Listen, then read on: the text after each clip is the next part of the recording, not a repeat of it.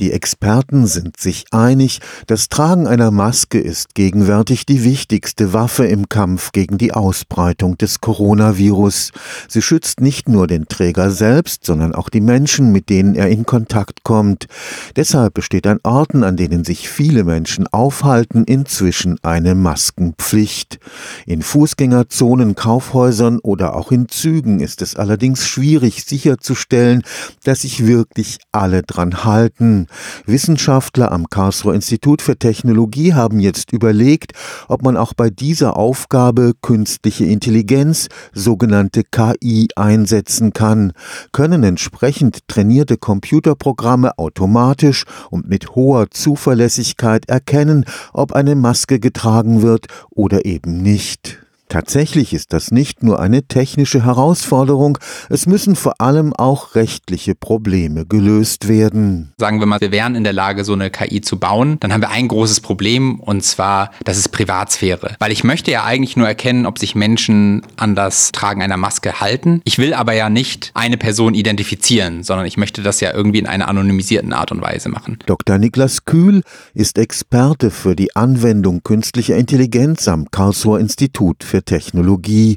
Eine zuverlässige Anonymisierung der Bilddaten stellt für die Aufgabe einer automatischen Auswertung von Kamerabildern eine zusätzliche Hürde dar. Ich kann Gesichter verpixeln, ich kann Gesichter, man sagt da Blurring, also das ist wie so ein Nebel quasi über das Bild legen. Und da kann man halt schauen, wo hat man einen guten Trade-off auf der einen Seite zwischen der Performance der KI, also wie gut ist sie dann noch in der Lage, Masken zu erkennen, aber auf der anderen Seite auch über den Anonymisierungsgrad der Person. Wenn natürlich jetzt das Bild ganz stark verwaschen wird, dann gibt es natürlich irgendwo einen Zeitpunkt, wo die KI nicht mehr in der Lage ist, noch irgendwas zu identifizieren. Das heißt, ich muss es schaffen, die Gesichter zu verpixeln bis zu einem Grad, wo auf jeden Fall eine Person nicht mehr identifizierbar ist, eindeutig, aber meine KI noch eine gute Performance liefert. Ja? Und das ist eigentlich dieses Spannungsfeld, wo wir uns da bewegen. Zur Überraschung der KI-Experten kann man auch mit zuverlässig anonymisierten Bilddaten gute Ergebnisse erreichen. Selbst bei einer ein eindeutigen Anonymisierung der Bilder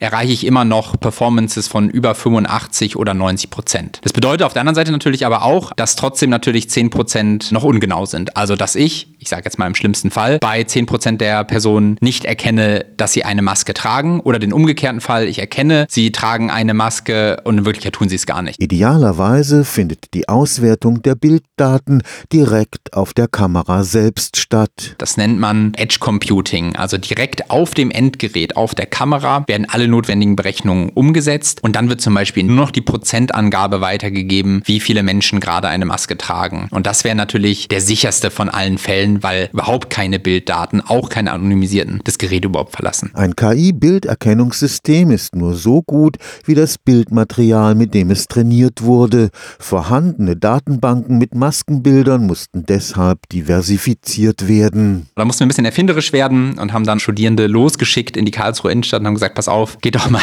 rum, fragt mal ein paar Menschen, ob ihr zur Forschungszwecken ein paar Bilder aufnehmen dürft. Und dann haben wir so ein bisschen mehr Diversität in unser Sample reingebracht und haben halt äh, diese Bilder noch zusätzlich genommen und haben halt da insbesondere darauf geachtet, dass es auch eben ungewöhnliche Masken waren, die nicht medizinischer Natur sind, also mit anderen Farbmustern, vielleicht sogar mit Mündern drauf und so weiter. Ein mögliches Einsatzfeld der automatisierten Maskenerkennung eine Protestdemonstration der Maskengegner. Gerade bei so einer Querdenken-Demo muss ich eigentlich zwei Dinge tun als Bildverarbeitungssystem. Auf der einen Seite muss ich in der Lage sein, das Bild, man sagt, zu segmentieren. Das heißt, einzelne Gesichter aus einer Masse herausschneiden und dann für jedes dieser Gesichter die Analyse laufen lassen, die, die wir gebaut haben. Aber diese Segmentierung, also quasi das Identifizieren von einzelnen Gesichtern in großen Massen, hängt von ganz vielen Faktoren ab. Wie stehen einzelne Personen zu der Kamera, die das aufnimmt? Wie hoch ist die Auflösung dieser Kamera? Kann ich da überhaupt ganz viele Gesichter erkennen? Also ich kann Ihnen sagen, theoretisch ist das Problem gelöst und theoretisch soll es funktionieren, aber dieser Realitätscheck, also das jetzt mal beispielhaft bei einer Querdenken-Demo einzusetzen, das haben wir noch nicht gemacht und das wäre sicherlich auch interessant, das mal zu tun. Stefan Fuchs, Karlsruher Institut für Technologie.